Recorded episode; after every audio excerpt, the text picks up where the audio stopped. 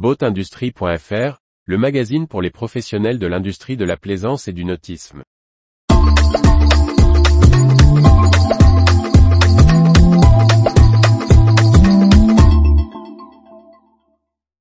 Vie du nautisme, Webasto, Katana, Lagoon, JFA, Loire-Atlantique, Zik, Plastimo. Par Briag Merlet. Ça bouge dans l'industrie nautique. Retour sur les dernières nouvelles des professionnels de la plaisance. Les brèves du 17 mars 2023. L'équipementier Webasto a annoncé la signature d'un contrat de première monte avec Lagoon Catamaran. La marque de multicoque du groupe Beneteau équipera ses futures lagoons de 40 à 55 pieds des systèmes de climatisation réversibles Webasto Blue Cool S-Series. Selon l'équipementier, proximité géographique, innovation et couverture internationale sont les trois piliers de ce partenariat. Le constructeur de multicoque Katana Catamaran a signé un partenariat avec le Rallye des îles du Soleil.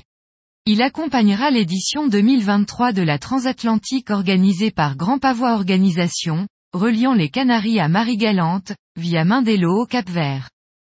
Le chantier concarnois JF Yacht, connu pour son activité dans la grande plaisance haut de gamme, diversifie son activité.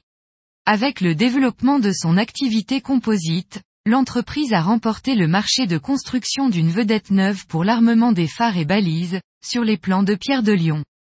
La Loire-Atlantique vote le budget de ses ports.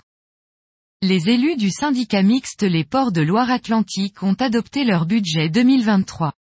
9,2 millions d'euros d'investissement seront investis dans les ports de la Turballe, de Pornic-la-Noé-Veillard, de la Plaine-sur-Mer, de Saint-Michel-Chef-Chef, mais aussi dans le vieux port du Croisic, à Nord-sur-Erdre et à Sucé-sur-Erdre.